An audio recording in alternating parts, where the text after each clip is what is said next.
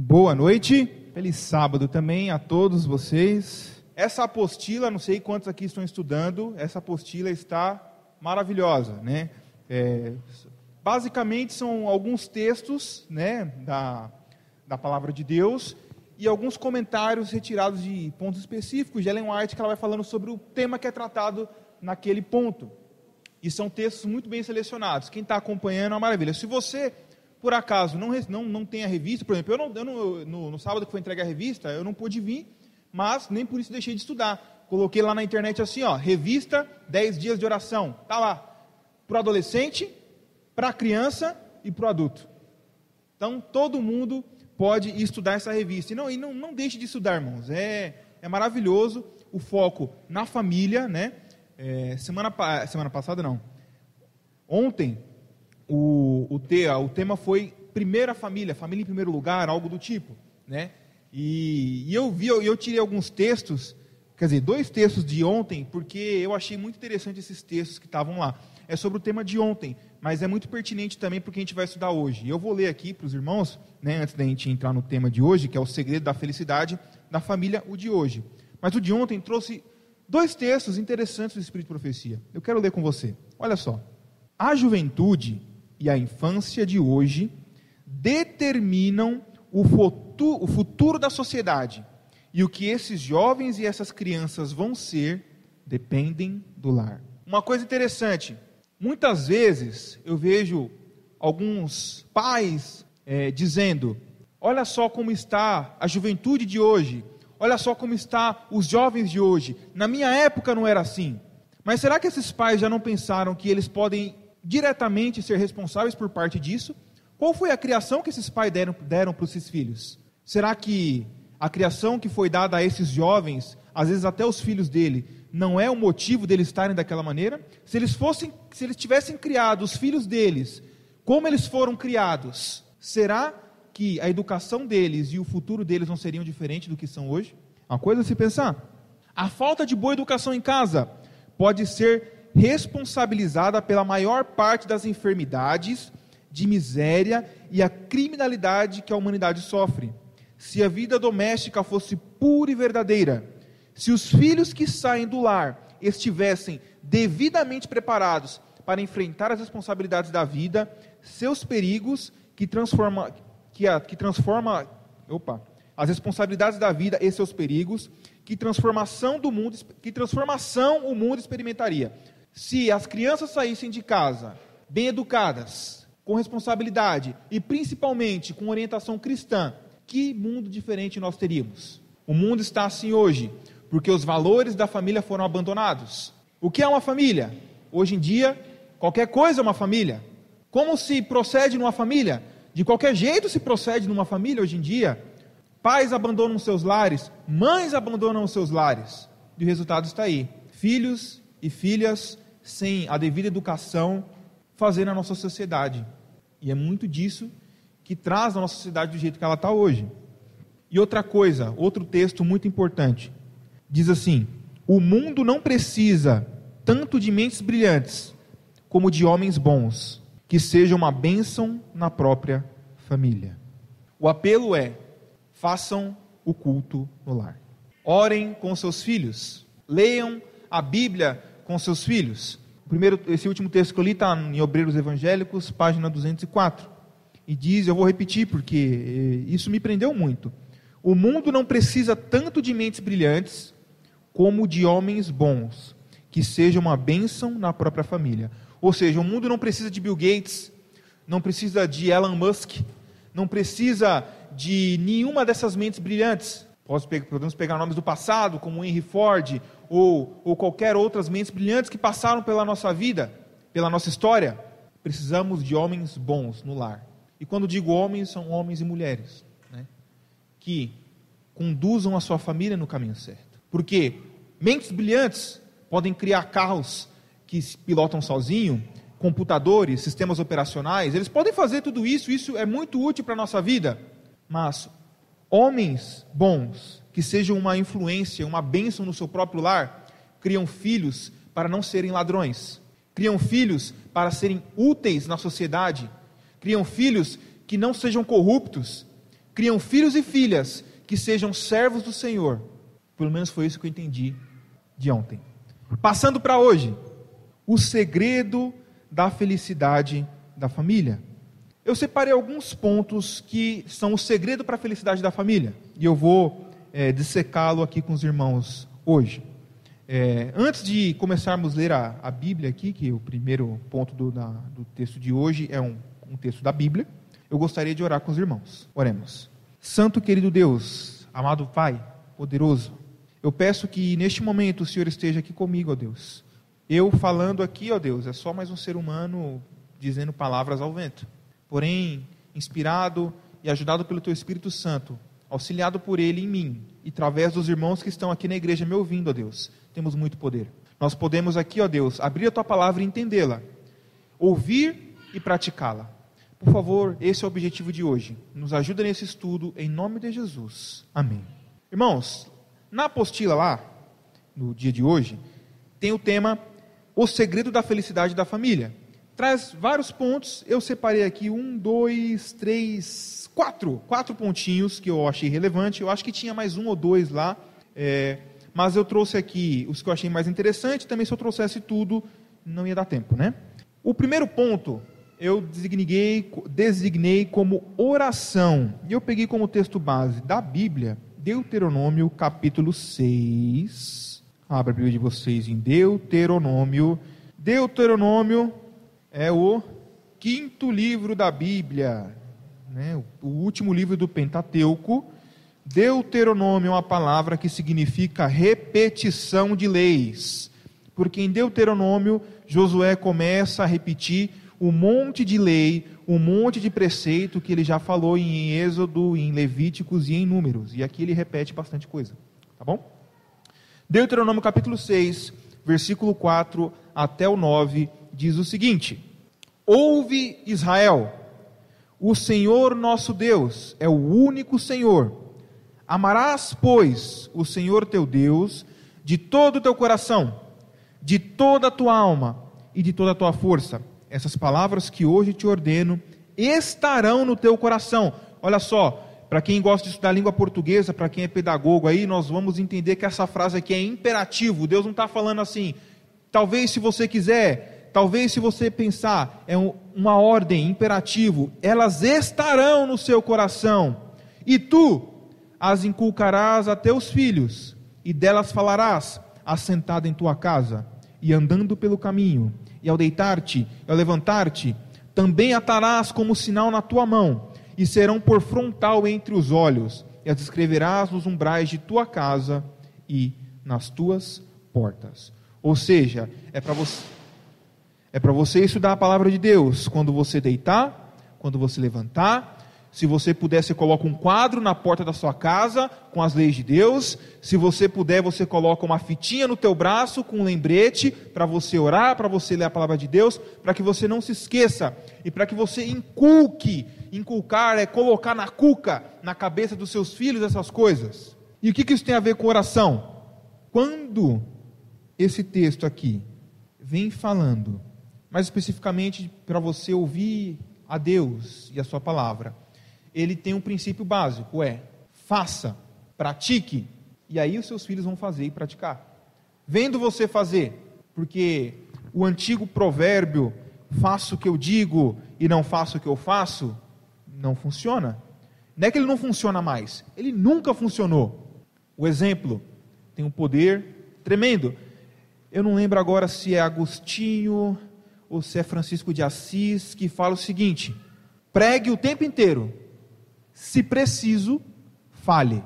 Se preciso, fale. Ou seja, haja como um cristão, haja como um filho de Deus, falando, comendo, andando, se vestindo, e você estará pregando.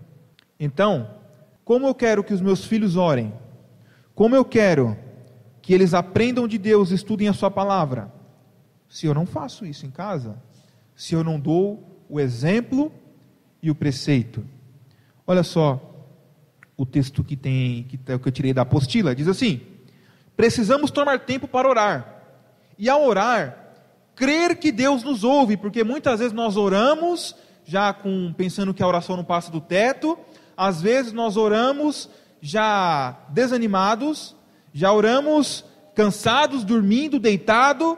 Não, ore e ao orar, creia que Deus te ouve, porque Ele diz que quando você clamar, Ele vai ouvir.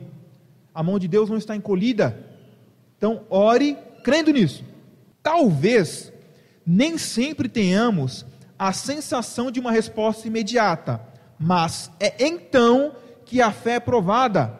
Somos provados para ver se confiaremos em Deus e se teremos uma fé viva e inabalável.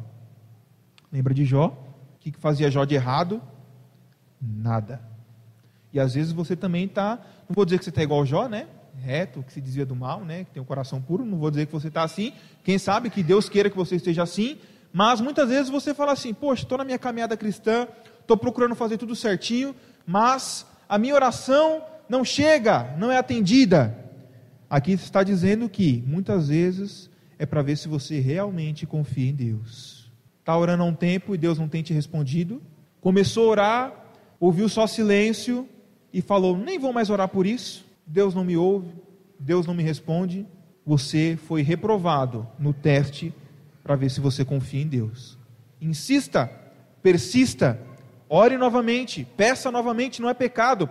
Tem algumas pessoas que interpretam mal o, o texto lá de Mateus, que diz que fala para não orar como gentil, com vãs repetições. Isso não quer dizer que você não possa repetir uma oração, você pode. Quer o um maior exemplo disso? Jesus Cristo, quando ele estava lá no Getsemane, lá no Getsemane, é, lá no Monte das Oliveiras, ele orou. E foi atrás dos discípulos, chegou lá, eles estavam dormindo. E falou: Poxa, vocês não puderam nem uma hora vigiar comigo, e orar comigo? E o texto diz que ele voltou e fez a mesma oração. Jesus repetiu uma oração. Jesus é nosso maior exemplo. Peça de novo, ore outra vez e até que Deus te responda positiva ou negativamente, porque às vezes ele vai dizer não. Confie em Deus, porque se ele disse não, não é a melhor resposta. Não pare de orar. Continue insistindo. Próximo preceito, irmãos. Falamos aqui de oração. Agora Outro ponto que eu tirei da apostila que é importantíssimo é estudo da palavra. Irmãos, o, igual o pastor Agnaldo falou ontem, eu vou fazer algumas perguntas aqui, não responda. Pergunta retórica, pense, medite. Começou o seu ano bíblico esse ano? Alguns sim, outros ficaram na, falaram sim na cabeça, outros falaram não na cabeça. Começou o seu ano bíblico? Beleza. Continuou com o seu ano bíblico? Já é outra pergunta, né? Porque começar é uma coisa, né? Quando chega ali em Êxodo, começa a falar assim que o tabernáculo tinha não sei quantos côvados de distância, e aí a madeira era cipreste, você começa a não entender nada, você desanima, né? Quando chega em números e começa a falar que Josué era filho de fulano, que era filho de ciclano, você desanima. Continuou lendo a Bíblia? Próximo ponto. Insista, persista, lendo a Bíblia também. Por quê? Por quê? João 5 já tem a resposta na própria Bíblia. Capítulo 5 do Evangelho de João. João, discípulo amado, o mais jovem de todos. Um dos, o único evangelho que não é sinótico, quer dizer, os outros três evangelhos são bem parecidos. Mateus, Marcos e Lucas são evangelhos muito parecidos. Porém, João ele tem um outro foco, ele tem um outro, uma outra intenção que é provar que Jesus é Deus, e é por isso que ele vem escrito de uma maneira diferente, uma linguagem diferente. E aqui no livro de João, no capítulo 5, no versículo 39 e 40, diz o seguinte: Examinai as Escrituras, porque julgais ter nelas a vida eterna, e são elas mesmos, mesmas que testificam de mim. Contudo, não quereis vir a mim para terdes vida. Olha só que interessante. Jesus parece que sabia que ele não estava lendo a Bíblia, né? Que ele fala assim: lê a Bíblia, porque elas testificam de mim, certo?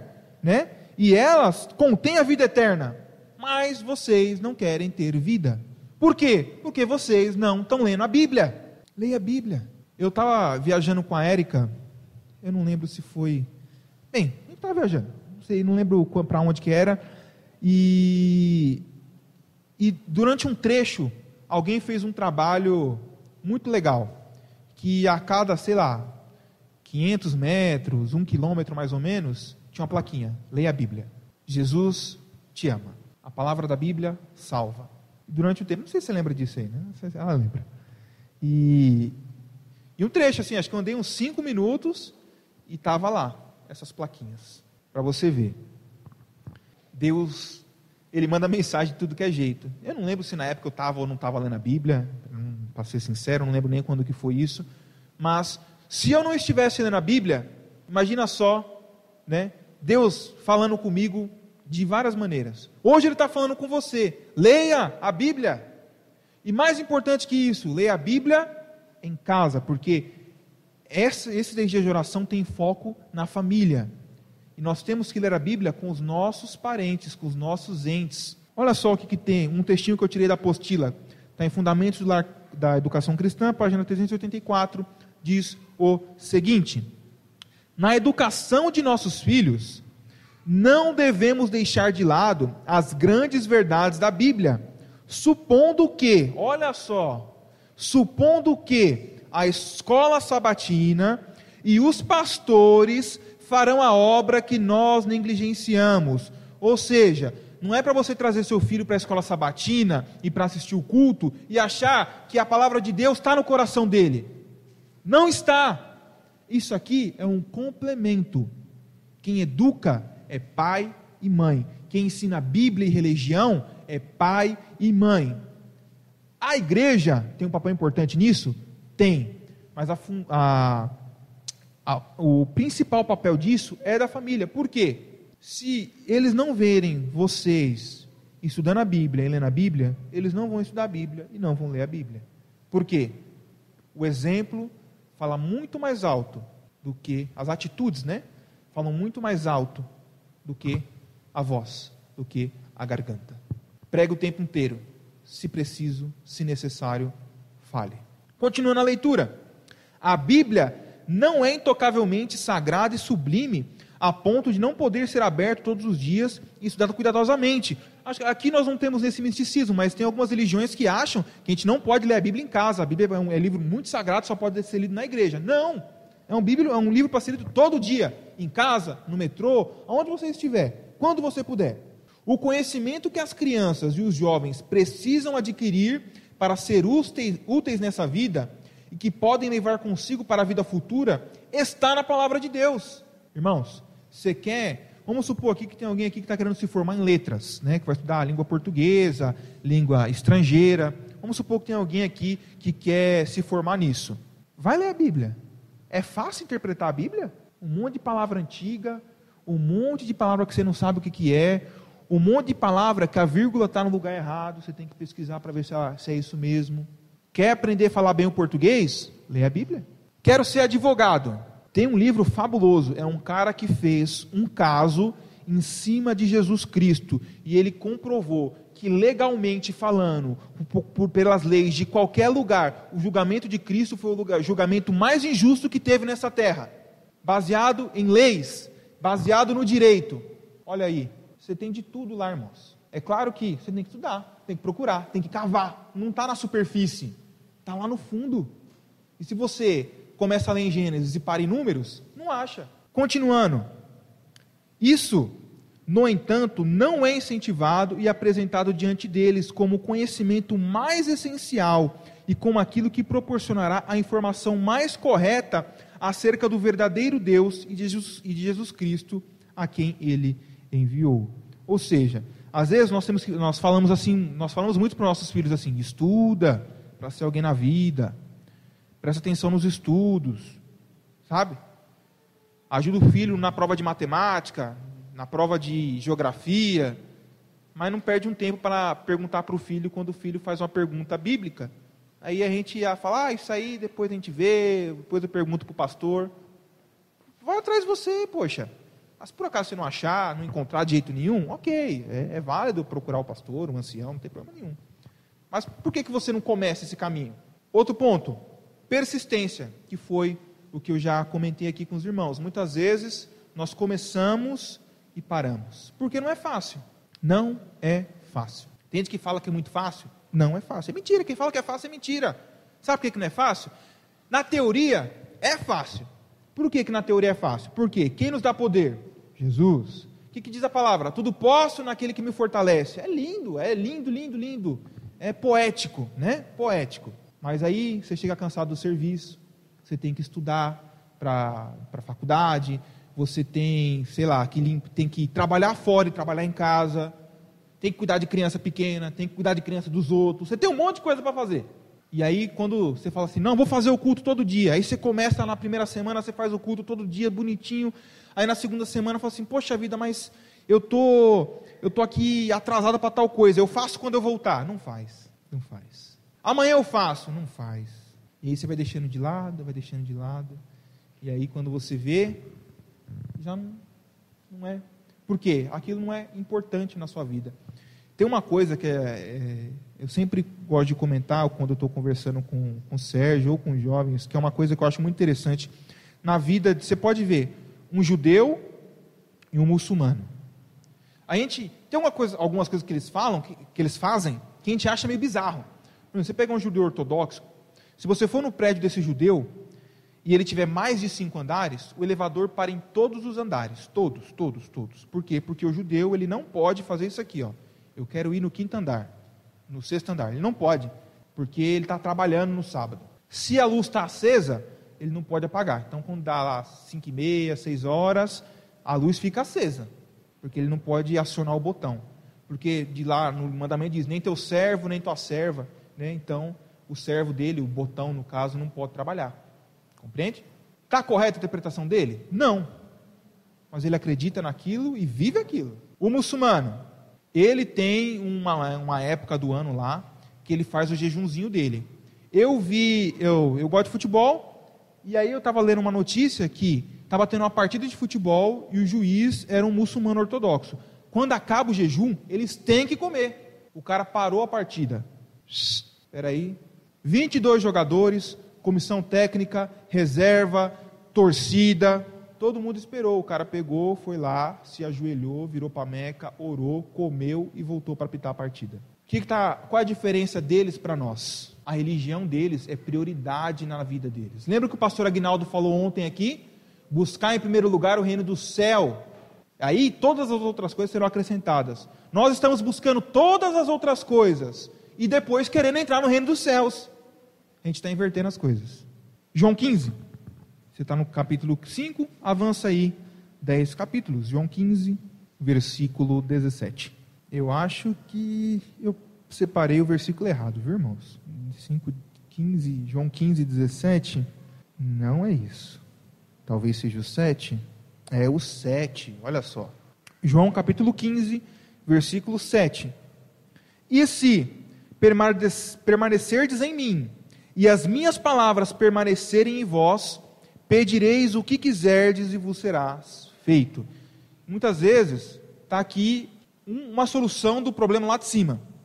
Falamos o quê? Que temos que orar, certo?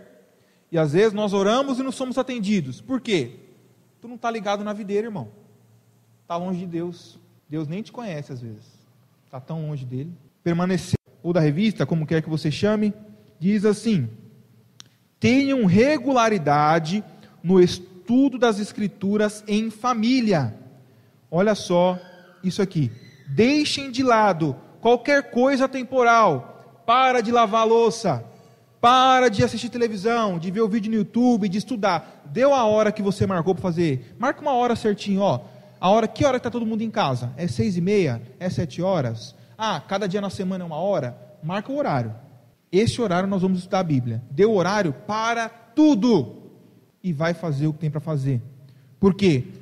Porque a louça você pode lavar depois, o estudo você pode continuar depois, a não ser que você esteja na sala de aula. E não dá para você parar, até porque você não vai fazer o estudo lá. Mas é online, pausa, sei lá, dá um jeito. A gente dá um jeito para tanta coisa. Para Deus nunca tem. Para tudo e vai fazer o culto. Mas se certifiquem de estarem alimentados com o pão da vida não permitam que o estudo doméstico seja interrompido por causa de visitas. Isso aqui acontece muito. Está na hora do teu culto, aí está lá tua cunhada, está lá o teu irmão, está lá a amiga da tua filha, a amiga do teu filho. A visita é eles, eles que se adequam à regra da casa, não o contrário. A casa é sua. Eles estão na sua casa. Vão ser bem tratados, é lógico. Mas a regra vigente é a da sua casa. Aqui na casa a gente estuda a Bíblia todo dia, às sete horas da noite. Então, quem tiver lá em casa, ou estuda a Bíblia, ou vai passear, certo? Se chegarem durante o culto, quem? As visitas. convidem as visitas para tomar parte nele. Mostrem que vocês consideram mais importante obter conhecimento da palavra de Deus do que obter lucros ou prazeres mundanos. Porque às vezes a conversa está gostosa, às vezes, às vezes a companhia é legal, e aí deu hora da, da, do culto, você não quer quebrar o clima. E qual é a sua prioridade? A visita. Não façam isso. Último ponto, e aqui já vai com propaganda já, que é valorizar o espírito de profecia. E a propaganda é a seguinte, tá? Conversando com a Esther, e nós vamos ter uma série de quatro cultos jovens aí, que nós vamos falar sobre espírito de profecia. Quem, o que é o Espírito de Profecia, aonde que ele está na Bíblia, por que, que nós acreditamos nele como Adventista do sétimo dia, quem foi Ellen White, o que, que ela escreveu, ela é santa, ela não é santa, o que, que, quem, que, que acontece no Espírito de Profecia?